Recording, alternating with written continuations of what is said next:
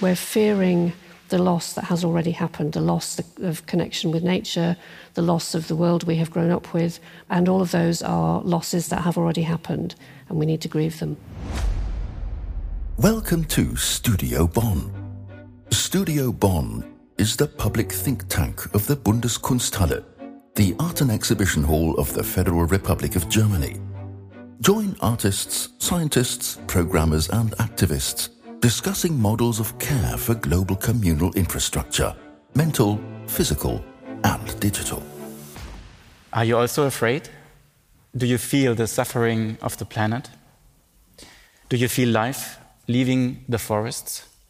Do you maybe live in an area under threat by increased wildfires, floods, or hurricanes? Are you also confused what to do about it, other than eating less meat, flying less?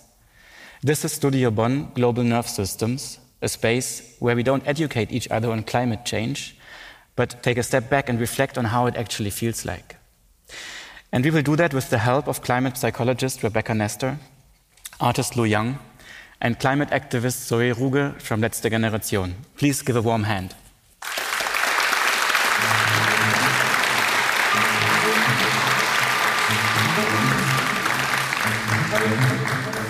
Welcome to How to Cope with Fear, our second talk in the series Global Nerve Systems at Studio Bonn. Studio Bonn is the public think tank of the Art and Exhibition Hall of the Federal Republic of Germany, where I, my name is Kolja Reichert, am one of seven curators, which reminds me of the seven dwarfs, which we will also hear about later. Studio Bonn is all about global communal infrastructures, in this case, the infrastructure of our imagination and our emotions which are a crucial factor in facing climate change, as Rebecca Nestor can explain. Rebecca, would you please introduce yourself?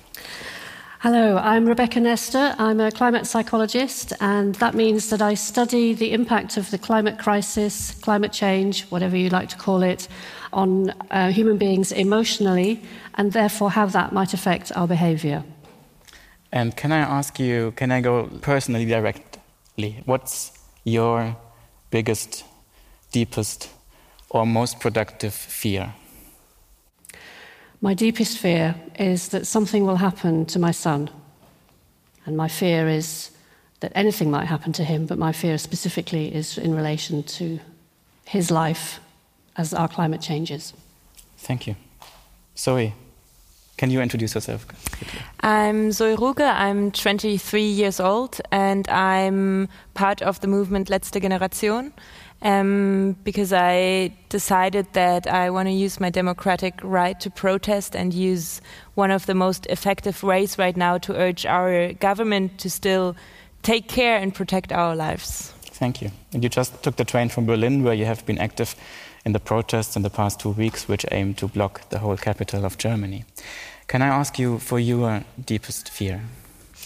I think one of my deepest fear is not directly to face the consequences of the climate crisis, but I'm afraid that the ignorance that I see right now in our society, this unwillingness to tackle climate crisis and to think about possibilities how we can as a society as a community together live with the consequences of climate crisis, um, that that grows and that that gets more stronger. And I think that's one of my biggest fear that I feel like we might be un, not able or not willing to face the consequences mm -hmm. and mm-hmm. deal with them. Thank you. I've also seen you recently in a theater play here in Bonn by the director Volker Lösch which is called uh, The Right to Youth, where you also um, act, and we will hear more about that later. But that provided also a space to reflect on the challenges of actually raising a consciousness. But raising a consciousness sounds usually so abstract, and it has been said so many times. Tonight, we want to go deeper and more personal without any kitsch. But we really want to understand the global nerve systems that run through our imaginations. And um, this is a good moment to ask Lu Yang to introduce yourself, please. My name is Lu Yang, and I'm a artist, but I would rather describe myself as a creator. I've created quite a lot of work of art, including aspects of Buddhism I think actually a lot of my work has to do with the theme of this evening, with a leitmotif. A lot of it is from a religious or from a scientific perspective and point of view deal with fear. Thank you. Thanks so much, Lu. And uh, you're joining from Tokyo, actually. So um, that's a very sustainable way of changing a long flight for a long night. Thanks for being with us, even at 2 in the night. Um, Lu Yang's art is amazing. You should see it. You can see it online, especially the film Doku the Self, which we will talk about more tonight, and which was premiered at the Venice Biennial in last year. Lu does games, video installations. Uh, you would see like Buddhist temple flags hanging through the space, and in the end, like a gaming aesthetic, like psychedelic, pumping techno, dancing avatars and gods. And I'm especially interested tonight to hear more of what Lu learned from his engagement with Buddhism. But first, I want to credit these graphics we see flying around here. Um, they were done by Pali Palavatanan, who was a guest at the last Global Nerve Systems Studio Bonn. And he again brought us these amazing graphics. The music you heard was by musician Aisha Devi, who more and more tends to work with healing sounds. Aisha will also be soon with us at Global Nerve Systems. You all hold an object of nature in your hand. Uh, for me, it is this feather that I just found on the roof of Bundeskunsthalle. We have a park upstairs. And before we go like deeper into your personal stories um, and your work, I wanted to ask you, Rebecca, what expects us tonight? Like, what will we do with these objects we hold in our hands? Well, perhaps without saying too much of the detail of what we will do, I would encourage you to keep holding your objects, and as you do, maybe you'll notice thoughts, memories, connections, associations that will come up. But while you're doing that, if you hold, sniff, touch, think about, engage with, get to know your, your object, what we will then do partway through the evening is invite you to speak with a very small group of people privately about what thoughts and feelings have come up for you in relation to your, your natural object. And that's part of what we're doing with them this evening is to explore what actually it feels like to relate to the natural world, not just to look at it and be impressed by it. Thank you. You might know that Bonn was the capital of Germany until 1991. And you might also know that Beethoven actually lived here. But do you also know that here, a few kilometers just up the Rhine River, beyond the seven mountains with the seven dwarfs, is where some of the most famous fairy tales are settled, like Snow White. You, Rebecca, went there yesterday and had a walk in the Seven Mountains and collected these objects. What is your experience of Bonn?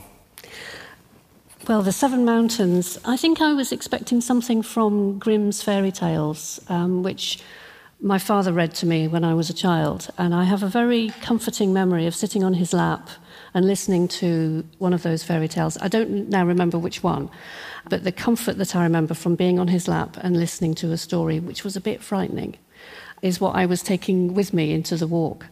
And, and what I found was something much more tidier, much cleaner, less frightening in that sense than I was expecting. And with lots of appropriate rules about where you could walk and where you couldn't walk, and also a lot of wealth. It's a natural um, reserve. It's a nature it's reserve, a and we need place. to protect it, exactly. And there was also a sense that this was a place for wealthy people to enjoy themselves and to look out over the view of, of this beautiful valley. So I had a mixed set of feelings about it because a lot of my feelings were delight and joy and how beautiful this is, and memories of childhood fairy tales, but also the sense that I have when I go anywhere where human wealth has had an impact is to feel a little bit okay, this, this was maybe a thousand years ago, this place was wild and frightening, and now where's all that gone?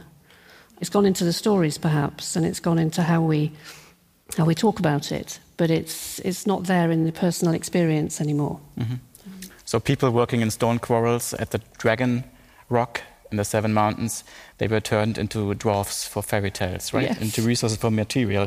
Just at the moment, actually, when industrialization uh, took ground and also the collecting of national myths and stories was actually served to produce national narratives um, in the national state. And, and, and there we have it Dragon Rock, where also Lord Byron actually wrote, wrote poems and kicked off English Romanticism.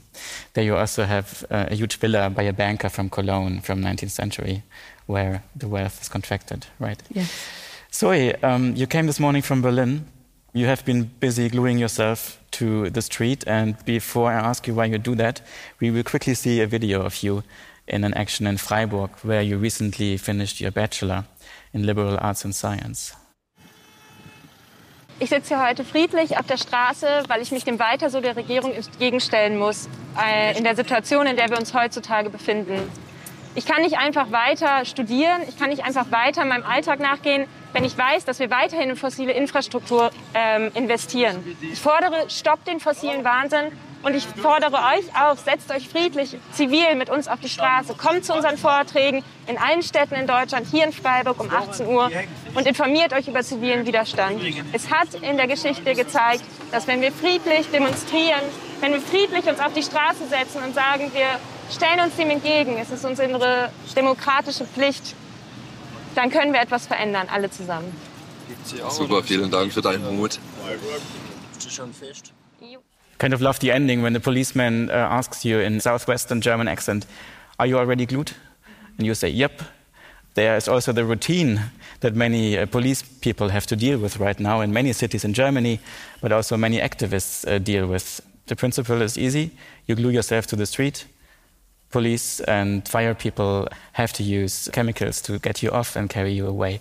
But Letzte Generation actually got more traction and got famous with a different kind of action, gluing themselves to paintings. And we will see also some photos to remind us of these iconic media pictures that they produced. Here in the Dresdner Gemäldegalerie in August 2022, where two activists glued themselves to the Sistine Madonna by Raphael. The director of the museum, Marion Ackermann, declared that luckily the frame was not old but new and therefore no damage was produced.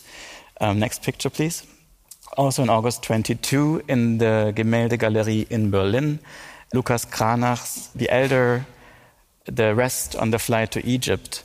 I think the activist on the left side was just, you told me today, being. She was sentenced last week in front mm. of the court in Berlin um, for this and for one street blockade that didn't produce any traffic. Um, and the sentence was five months of jail without. Um, what's it, Bewährung? Without probation. Yeah. Five months without probation.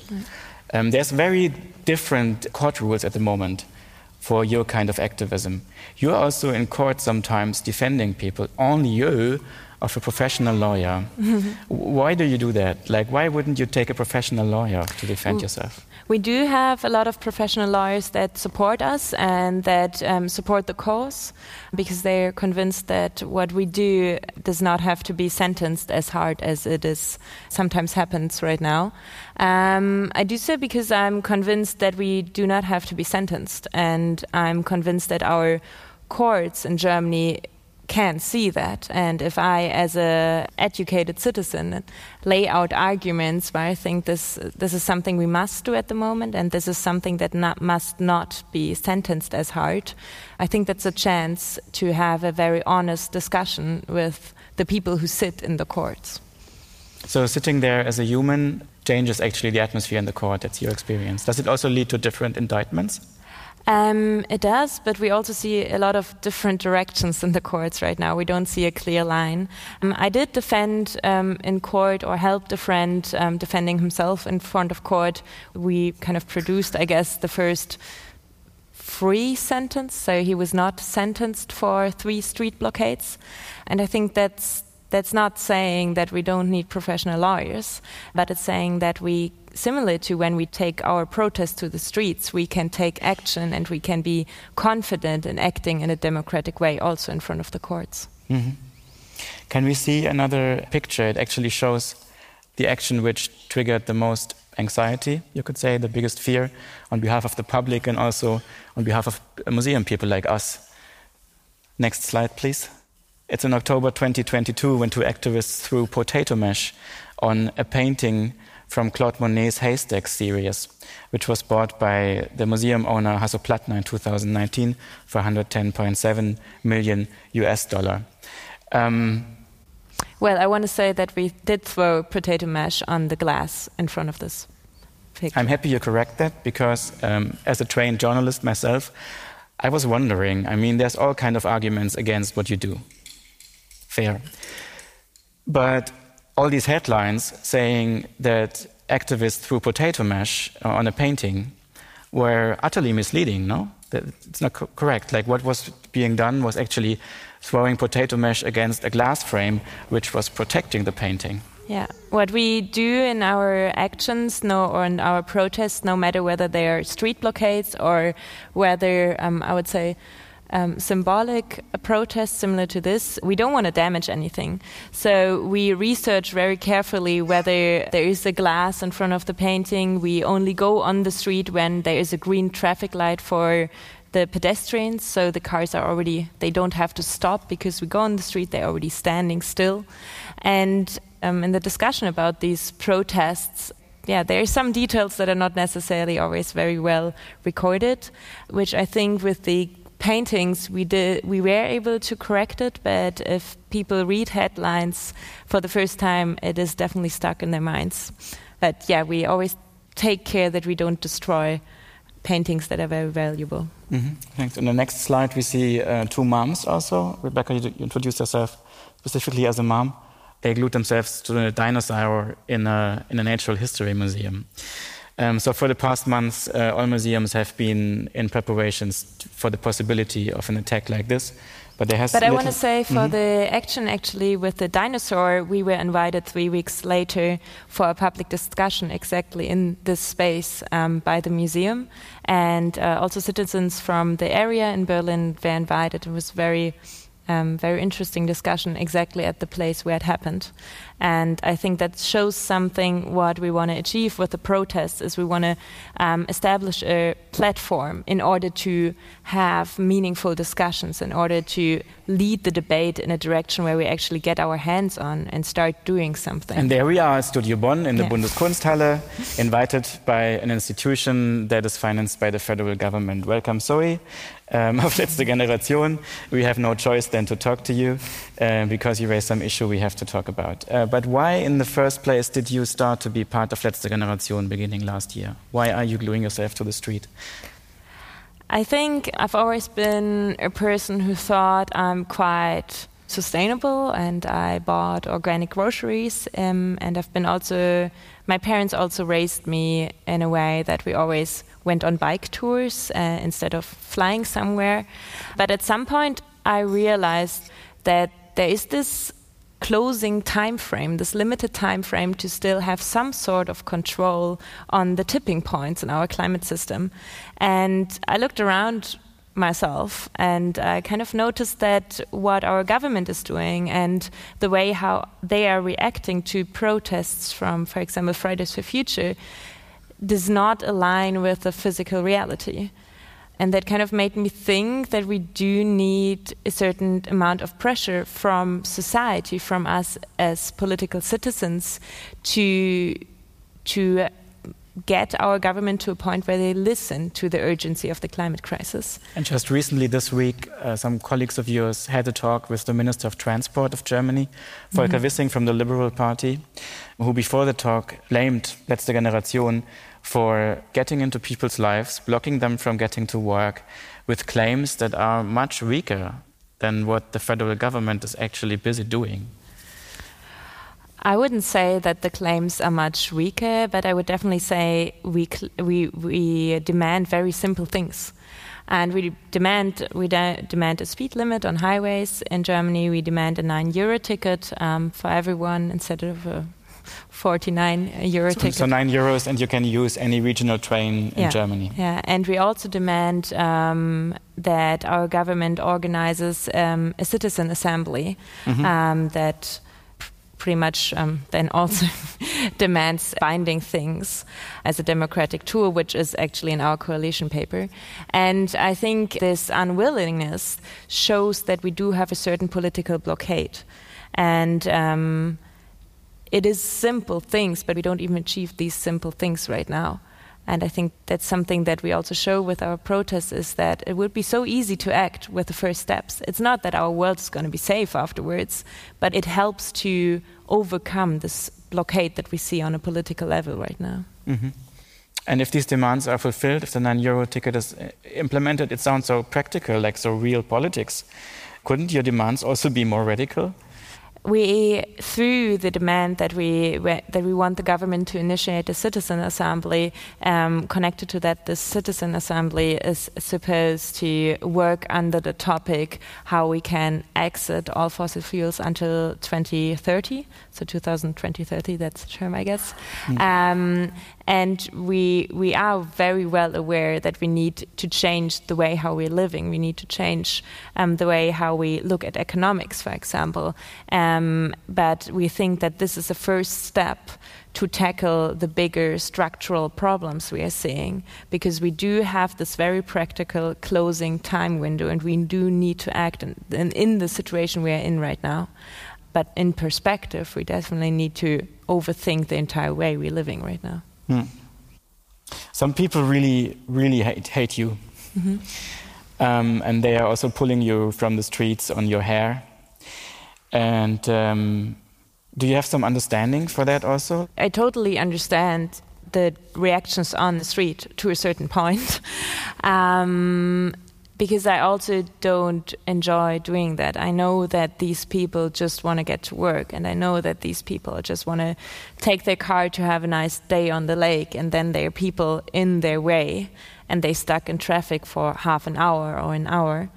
I do understand the resentment and the anger that is triggered by that, and I wish I wouldn't have to trigger that anger and that. Mm-hmm yeah that frustration that kind of explodes on the streets there. Mm-hmm.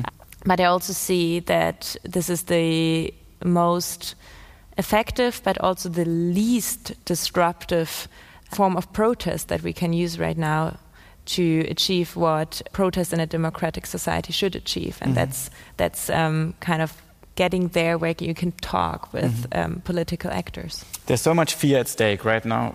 Like when you sit in front of uh, cars that actually threaten to, to run over you or let like the the motors uh, um, um, scream. Mm-hmm. Um, it's it's such a polarizing situation right now. And in the theater play uh, that Volker Lösch scened with um, two activists of Letzte Gener- Generation, one of them being you, all these fear are also on stage, right? Mm-hmm. Like the fear of people your age, my age also of losing the conditions for life on Earth. Um, the fear of protesters being overrun by cars or being treated violently by police. The fear of workers being blocked by protesters from getting to work in time. But also the fear of parents. Like, don't drop university is the quote that I write, wrote down. Don't drop university, this scares me so much. So there's so much fear right now uh, that actually seems to rule this very polarized discussion. And I want to ask you, Rebecca, how you perceive the situation right now. What role does fear play in this discussion? I think it's huge. I was really touched by Zoe's um, use of the phrase, this closing window, and it brought me in touch with the fear that I feel for the climate crisis. It also reminded me, oddly, of one of those disaster movies where the clock is ticking and the hero's got 30 seconds to fix the bomb or to get out from under the closing window. And as human beings, we are very good at telling stories that help us to manage our fear. So it, immediately I go to the story because I'm frightened by what Zoe says. I feel that in our society now, and I'm most familiar with the UK, but I would be surprised if it was very different here, there is an increased backdrop of fear just in the way we lead our daily lives. Um, people are frightened of losing their jobs, they're frightened of losing their homes. Um, they're frightened of whether they can feed their children. Uh, they're frightened for their children's future, and that may be a climate fear, but it's also an ordinary fear. It seems to me that those fears are playing out when drivers are yelling at the protesters and when they are dragging them from um, off the road. It may also be there when the transport minister is saying, nothing we can do, nothing we can do. There's a kind of helplessness, I think, that many people feel. He actually now, says we're doing so much already. We're doing so much already. There's no more we can do. I think probably what is going on um, alongside the fear is a displacement of the fear into anger. That's what you can see in the protests. Um, but it is what humans do, isn't it? When, when we feel frightened and we don't have the chance to process the fear, we turn it into anger. And that is very damaging. It's what's behind a lot of the polarization that I think we see now. Lu, um, I actually learned in a talk that you once gave that fear and anger are produced by the same part in the body, the amygdala. Could you maybe tell us what you researched about the amygdala and how it works and regulates fear and anger? Yeah. 10 years ago, I did a work called Wrathful King Kong Core, and it regulates a lot of very bad emotions like anger and fear. It is a conduit that transmits this kind of bad emotions. Then I discuss fear and anger through religion and Buddhism. When you feel very angry, then you don't feel fear anymore. You can see that when you have more intensive emotions, other weaker emotions will be covered. You don't feel those emotions anymore. For example, turning fear into anger. That's a very interesting topic. In that work, where I discussed fear, or rather anger, I made a statue of anger that's related to Buddhism from Tibet. A lot of statues from Buddhism look very angry and look very scary. Some people ask, why are they like Buddhas, but they look so angry? I think that's the wisdom of Buddhism. We often use our own experience as a reference. Say, we see a snake or a lion or a ghost, we link what we see to fear. If we see something that's similar, even before they start to affect us, we will feel fear. Well, the, the roots in the brain are different, and fear can be connected in many different ways. So that's what my work is about. Yeah, I absolutely get that. Fear seems to be like absent actually from your work in a superficial glance. There's more angry faces than fearful faces. So that's also a question I wanted to ask you anyway. Like, if fear is like the hidden driver of a lot of your work, like turning fear into anger, into action, into mutation, into like overcoming the fear of death, overcoming the fear of like losing yourself, losing your body. Well, that can be a hypothesis. If you don't have a physical body, then it can be not be destroyed. Our premise is that when we have a body, it can be destroyed, and you'll feel pain, and the world can be destroyed, and wealth can be taken away. And there's the pain of loss because of the connections and links we will fear for the future, even though we haven't really felt it. We fear what hasn't happened yet. But this might also lead to action. Like the panelists just said, they use protests to gravitate a society, to prevent things from happening.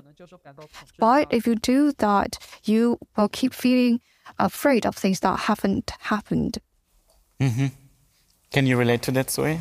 Like, how does the Buddhist inspired dealing with loss um, relate to the anger driven dealing of the activism on the streets? I would say I can clearly relate to what you just said um, at the very end um, that this fear can also somehow be tackled and kind of feel like you find a way of dealing with that fear through starting to act and not yeah stay still and be kind of like frozen through your fear. And i would say through my personal experience um, this fear kind of led into action and then led into me being hopeful again because i also saw through acting and kind of thinking about the possibility how we can still we we gonna keep living in the future and we're gonna keep acting but we do have the possibility to decide how we want to act. And i think this this hope that we can still decide to act according to the climate crisis helped me to also overcome the fear that I feel most strongly when I sense that we are not acting according to the circumstances. Mm-hmm. Thanks. Yeah. Um, Lu, you docu yourself the work which I referenced before. For everyone who didn't see the work Electromagnetic Brainology of yours being displayed last year in the exhibition The Brain here in Bundeskunsthalle, let's get like a better picture of your work. In Doku the Self, you actually take uh, an experience of extreme anxiety as a starting point, which is a, a, near plane crash that you were actually part of. Could you speak about Doku the Self and how it came about, please? It's like a half an hour movie, um, and you should all see it. Well, actually, as I was creating this work of art, uh, well, I actually had always planned to do this work even before uh, that near plane crash happened to me and even before the pandemic. But um, then I also felt that I suddenly was inspired by something that I had never experienced before this near plane crash. So I ended up actually doing this from home. I suddenly realized I wanted to understand what this meant for the world. So I was also seeing those news from all over the world that really made us all sad and hurt um, during the pandemic. So actually creating this work of art allowed me to forget about these news in a way. So I spend most of my time on this work, apart from sleeping and eating, of course. I was working 24 7 other than that. So, in many ways, this was based on my own personal experience, and I realized that I had to go to Shenzhen and told them that this this has happened. So I was on the plane, and I suddenly realized that I could see Shenzhen outside. The city of Shenzhen. And then I suddenly realized that we were in trouble. But then suddenly I felt very relaxed and I didn't quite understand what, what was happening to me. So actually, this is how I, how I deal with things now as well, actually. Um, when something happens to me that, that raises emotions inside me, I just close my eyes and I try to think back what it was like while I was going into Shenzhen. So it's overview effect. So it's about what happened when you're flying with astronauts and what astronauts feel when they look back on the on the planet. You realize how small everything is and how, how much smaller you yourself even are. You suddenly zoom out and you understand how small things actually are. So, describing how to find yourself and all the scenes that we see in the piece of art, all of this is really zoomed out so I understand that there's too much information out there, and I can't just use my own language to express all of it. Um, but anyway, um, go and see the, the work for yourself. Mm. Thank you. That's very um, moving and palpable, and it feels kind of violent to go like to practical stuff now. but you have some slides ready um, that that also show how the work was actually being done. I find it so interesting because you, you really go far in the technology of motion capture on the one hand, but you also go um, into researching spiritual traditions, um, a specific kind of dance. Could you maybe tell a bit how you produced Doku the Self with all its dancing Buddhas and Lus? Yes, so maybe let me share my screen and I'll explain as I'm showing you the images. This piece was actually started sort of in late 2019 before the pandemic. This is in Indonesia. I've always been inspired and I've always been very interested in Indonesian art and culture. I read a book that actually talked about legendas, which is a type of dance from Indonesia. And um, they start practicing it at the age of five or six. And in fact, it's all about the reflection to create the muscles for that dance. So you need to start early on, four or five. So they actually start training and uh, especially the facial muscles to express those emotions. So what's peculiar about this is that they essentially dance with their faces, with their facial muscles. So actually I took a team from Shenzhen to actually look at this and to experience this for themselves. Now, we also wanted to go to India to also work with people who dance with their faces, essentially. I'm now actually creating this digital avatar So, and that's essentially what I wanted to do here. I felt that these avatars, they don't need any training. So we can even combine them, the upper body, the lower body of the two dancers. So even that's possible. And in the process of this, I was wondering, you know, do we actually have a body? I had a, another piece of art which I called Great Adventure of Material World. And this was actually about our awareness, um, our awareness as to vis-a-vis our bodies we essentially explore the world through our senses. When we see something that we like or we don't like, then essentially we engage in this binary good, nice, tasty, not tasty. And all of these ideas, though, they we actually collect them throughout our lifetimes. And then we actually use it to compare it to things that we see in the future. Thanks so much, Lu. Um, I really recommend to see the whole film. Just Google Lu Yang Doku the Self with all this incredible music and the throat singing. Um, I didn't expect this, but I feel melancholic and also threatened right now. Um, it's a feeling that I also had watching Doku the Self. I felt more euphoria also at the same time. But I wondered now what this melancholy is that I feel. And I think it has to do with your whole introduction, also how you use technology as the big source next to Buddhism in your work um, to look outside of the self, look back on concepts of the self, of our connection to our own body, which also implements a certain model of society. And I would like to ask you, Rebecca, what you would say. Do you feel the same melancholy? How would you describe the challenge of the shifts we are going through right now? And it's certainly not only climate change, but also has to do with technology. Mm-hmm. Do you feel that these shifts are a challenge to the concept of the self that we have inherited? I think it's a huge challenge to our our sense of ourselves and our sense of our relationships with others and with the world. And all the time listening to Lu Yang talking through the, the thinking and the, um, and the images behind the film, I was remembering a phrase from the film which is something like, The fear that I feel now in the moment comes from the archive of the mind. And I have a completely different uh, inherited tradition that I work with, which is Western psychoanalysis and related fields. And many psychoanalysts say um, the fear that we feel now, the fear of the catastrophe to come, is the catastrophe that has already happened.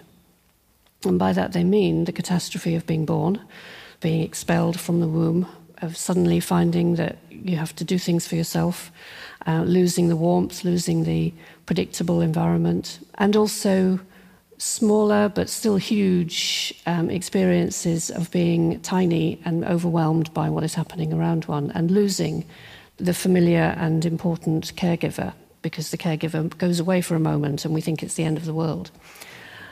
And so those feelings, of course, as we get older, they become, we, we forget about them and they become less important to us, but they're still there in many ways. And I think they come up again in all the small fears that we get.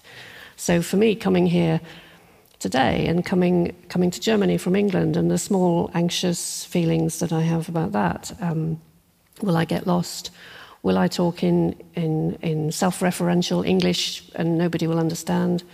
You know, those kinds of social fears, all of those also carry the terror of the tiny baby, I think, in the archive of the mind. And so, what that means is that when we feel fear, it is a version of loss. It is, comes from the loss, the sense of absolute deprivation that we, we experience as tiny children. Mm-hmm.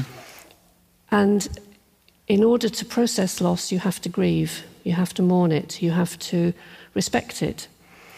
And that's, for me, the connection between climate fear and climate grief is that we're fearing the loss that has already happened, the loss of connection with nature, the loss of the world we have grown up with, the loss of our privilege, perhaps. And all of those are losses that have already happened, and we need to grieve them. Mm-hmm. So interesting, really, because what Lu speaks about is without this idea of an origin or a source, right? It's um, it's like what all post-structuralist criticism of psychoanalysis was also about. Like, If you feel you're turning into a wolf, then turn into a wolf. Don't go back to your father. become like become whatever you feel like, and, and this much more seems to relate to Buddhism. Whereas um, from what you say, I feel the gravity of the European idea of the self, like go back to the father, go back to the mother, go back to your original pain. Um, so we have two very different concepts of being in the world in the space, and um, maybe that's a good moment to start the exercise. Sure. And see what we actually feel, right?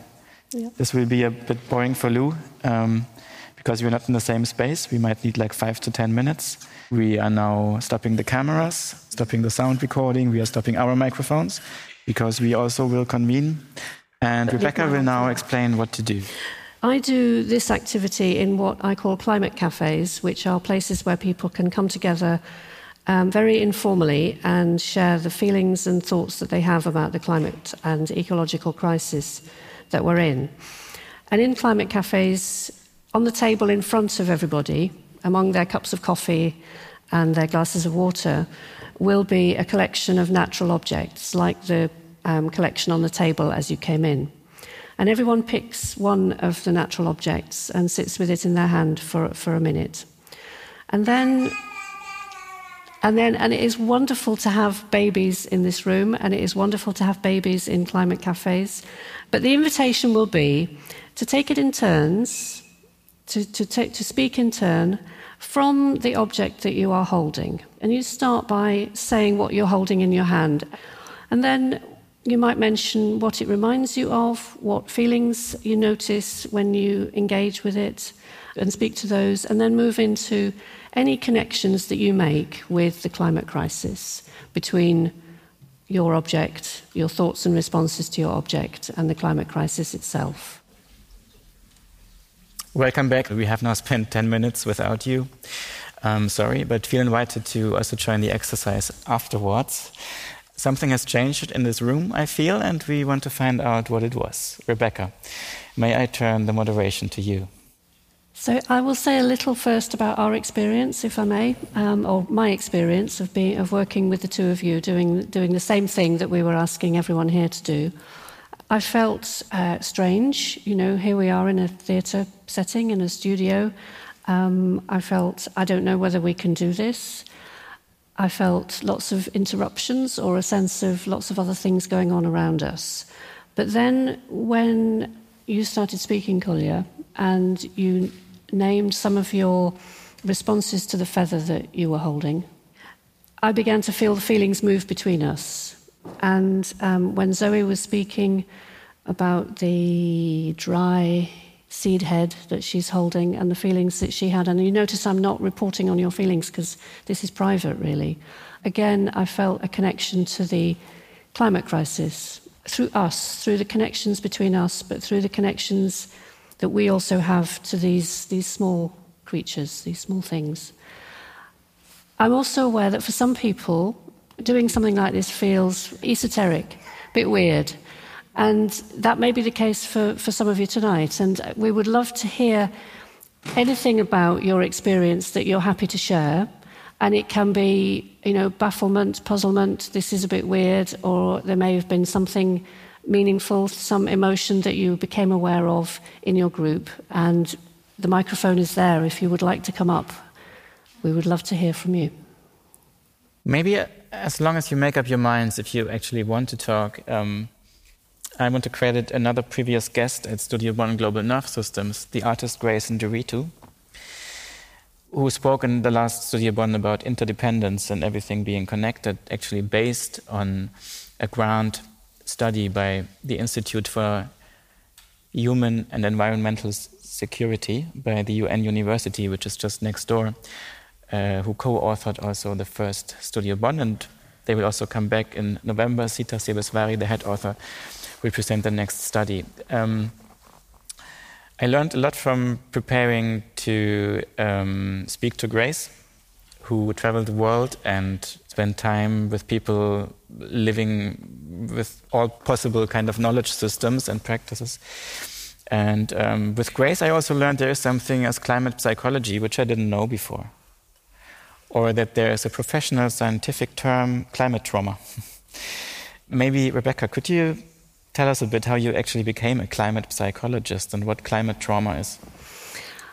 I became a climate psychologist because I was interested in climate communication, um, how it is that we talk about the climate crisis in public, um, how government in those days, 10 years ago, was encouraging consumers to think of themselves as um, able to um, you know, reduce their carbon footprints. And the language that was being used that was so meaningless. You know, um, turn your kettle off, don't fill it too full, put, unplug your phone. These tiny things, as if that was going to address this huge crisis. So I became interested in the tininess and the hugeness and the way they were playing out together. And so I did a, a doctorate at the Tavistock Clinic in London, exploring the psychosocial dynamics of what is going on in organizations where climate is part of the work, but also in society um, more broadly. And um, as part of that work, I came, um, I encountered the idea of climate trauma, which draws from trauma scholarship, the scholarship of people who've experienced trauma, to explore the idea that as a society, as a collection of societies, we are experiencing collective climate trauma. The climate crisis is something that is too big for our minds to understand. It is too violent for us to be able to manage, to contemplate, to face. We feel helpless and small in relation to it, so we feel that we have no control over what is happening. And when we are paying any attention to it at all, we notice the loss and loss and loss of species, of other, other creatures on the world that is a traumatic experience. Climate is also so polarized. There's so much hatred, as you and, you and Zoe were talking about earlier. And so there is always a sense of being under attack by, you know, wh- wherever you are in the climate debate, if there is one, you feel under attack, you feel um, attacked by others. And those things combined with the, some people call the epistemological trauma of thinking about climate, you know, that it is kind of impossible. Like um, the, the, parameters of our perception yeah, are not can't. fit yeah.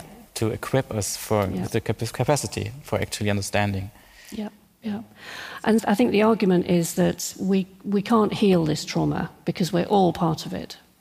But what we can do is share it between ourselves um, and not expect to be healed, not expect to be fixed, but expect not to be left alone with it.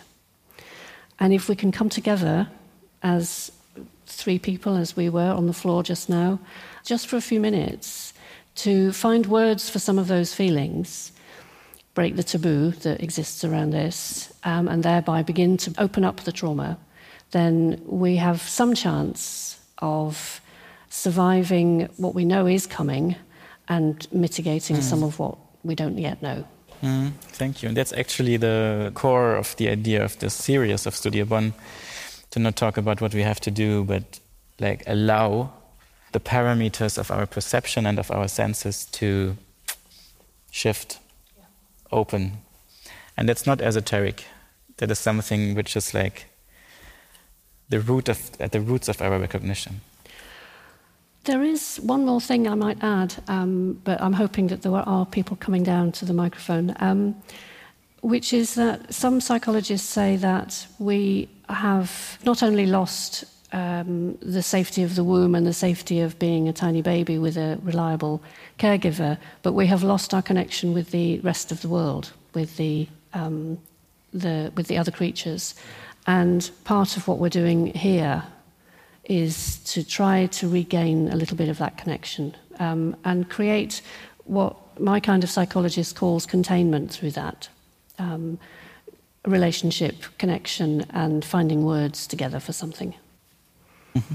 Is there anybody who would like to share their experience? Hello, Hi. and uh, well, thank you for giving the floor. Well, I would like to first say Mrs. Nestor was quite a new experience for me. I had to hold myself not to ask any question. I'm quite an extroverted person, so I need to ask two questions to the panelists, if that's fine. My first question is for Zoe. Being myself a climate activist as well, not right now, but in the past. Um, I personally disagree with the fact of gluing yourself to the floor to uh, bring the climate message across. And my question is you said that it was the most effective way to get the message across, and I want to ask you how do what is effectiveness for you in that sense? What does it mean, and how do you measure it? And uh, I have a question for Mrs. Nestor as well.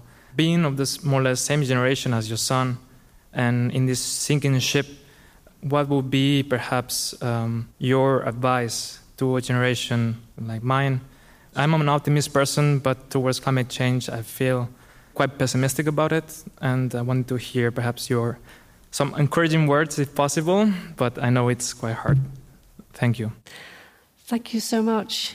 I think the first question was for you, Zoe. Um, I see civil disobedience in the way how we practice it um, in this disruptive way as a most effective tool that we have. If you look at historical uh, changes that happened historically, whether it's the the way how women fought for their right to vote, or also how um, you've seen shifters in other parts of the world, it's a way to trigger and to motivate a certain change in a very limited time frame which then can trigger a long term change, but it's the most effective way to put pressure on the government. And I would say, looking at the way um, I can't um, right now. I'm not the person who who's so good in statistics. But um, if we look at last January, January, there were 20, not even 20 people on the street who started these street blockades. And now we're here um, about a year later, and there are about 800 people to 1,000 people who take it to the streets in Berlin right now. I would say there's uh, already this effectiveness in the sense of it does reach people, it does motivate people, and we do see that um, there's more pressure in the sense on the debate on the climate crisis that Oberbürgermeister, so uh, mayors, mayors of, of the cities, mm. um, support exactly the content of this and support this debate in a different way they've been doing before. And there are a bunch of these kind of I would say, um, contributions that were introduced in our way of dealing with the climate crisis again because there is the pressure of citizens and we wouldn't have to deal with this topic as much in the political debate if there would not be people taking it to the streets and not going away. Thank you. Um, if, and if I can encroach on, on your area for a moment, I think that even if you didn't feel that what you were doing was effective, there is something very, very powerful in acting in alignment with your beliefs that um, would be part of my answer to you. Finding some ways to do things that feel more in alignment with what you know to be needed is, is helpful. But I think what is, um, if there was just one thing that I would say to you, it is connect with each other and grieve together because out of that comes energy and love and love is what we're missing, I think. Thank you. Thank you. And thank you for being brave. We're approaching um, the end of the talk, and I would like to start um, the last round of questions. And I would like to start with you, Lu. And I would like to ask you how it feels for you to listen to Germans, British, maybe former colonialist power descendants to speak about our feelings towards loss. And from your dealing with Buddhism and everything you have done to deal with your own anxieties and fears, is there some, something, some recommendation? I would ask each of you if there's something that you would recommend to let go of. And I would like to start with you, Lu. There are so many things that we can let go of. But we can't do that. We keep holding on to things. That's why we have such emotions. Or some people can let go, but most people can't. Like one of the panelists said, some people might live in a sustainable way, but most people don't choose such a lifestyle. Perhaps we need more time. Perhaps we need time to raise awareness, to create greater fear so that they can take responsibilities for the issues that they are actually causing so that they can take action. Thank you. Thank you. Zoe, what do you think we should let go of? Whew. I think that we sh- could and should, I guess, um, let go of the feeling that change is not going to happen. And I think we should all, especially living in a very privileged position and um, living in a country like Germany, that is a very privileged country in the way how we exploit other countries, but also in the way how we do have possibilities to trigger change, is um, we should let go of not feeling like we're part of it and not feeling responsible to what's happening all around the world. Yeah, that's Thank it. you. Rebecca, what do you recommend? I think that we need we do need to let go of the fear that I acknowledge that I have as a privileged person that climate change will mean I lose that privilege. Partly because it's probably not true that with increased temperatures and unlivable parts of the world, there will be privileged places and less privileged places. So I do think it's important that we try to let go of that feeling, which is essentially becomes a kind of counsel of despair. The idea that um, climate change is bad because it means that I won't get my really good coffee in the mornings anymore. Um, and that's the kind of mentality that gets um, appealed to by advertising and by the press, isn't it? You see articles saying, oh, coffee is at risk, and that means climate change is really bad. But actually, what we need to be engaging with is the, um, the questions of our common humanity across the world, which those ideas about my coffee are actually going to make much harder to access. Um, and I would just like to acknowledge that it's very hard for, for all of us brought up in a privileged context to let that go. Privilege is something that people hold on to for dear life. Mm-hmm. Yeah, and they have learned to do that. And I think it has something to do also with the Seven Mountains, where you got these objects. I mean, this is from the roof of a public institution, but most of the objects that you were holding were from the Seven Mountains, um, which, with their myth building, were on the root of the society and the economic system we are living in today, like industrial capitalism, right? And from that time, we inherited many amazing and great things like new modes of cooperation, and new modes of like turning nature to our profit or other people too. But we also, I think, inherited a very heavy, inflated, hyperbolic self. And that is hard to carry. And it is really sad to let go of that. But it's also, I imagine, liberating. That's what I take away also, especially from the talk with Lu today. I want to thank you all for coming. Thanks, Lu, for staying up half of your night. Thanks, Rebecca, for coming from Oxford, the partner city of Bonn. And thank you, Zoe, for coming from Berlin. And this was Studio Bonn. Global Nerve Systems, How to Cope with Fear. Please follow Bundeskunsthalle on social media for updates for the next talks. Check Studio Bonn IO for all previous 12 Studio Bonn talks. And follow the podcast Studio Bonn in your preferred podcast app. And save the date 8 November when Zita Sebesvari of the UN University will come back and present the next report on interdependency. Have a good night.